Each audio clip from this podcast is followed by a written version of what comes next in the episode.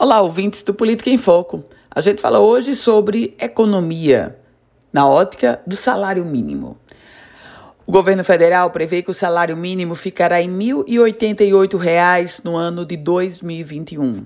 Esse valor representa 21 reais de aumento em relação à projeção de R$ 1.067 que constava da proposta do Orçamento Geral da União, aquela enviada no final de agosto para o Congresso Nacional.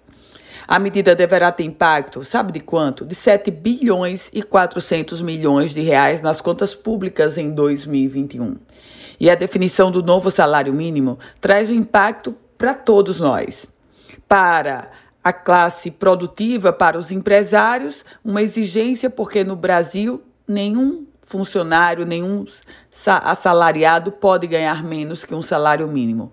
Traz também uma exigência para os gestores públicos, para esses novos prefeitos e os prefeitos reeleitos, porque de, entre os seus funcionários municipais, ninguém pode ganhar menos que um salário mínimo. Portanto, o novo salário mínimo de R$ 1.088, em meio a toda a crise econômica passada por vivida por todos nós, vai exigir, claro, muito mais agora.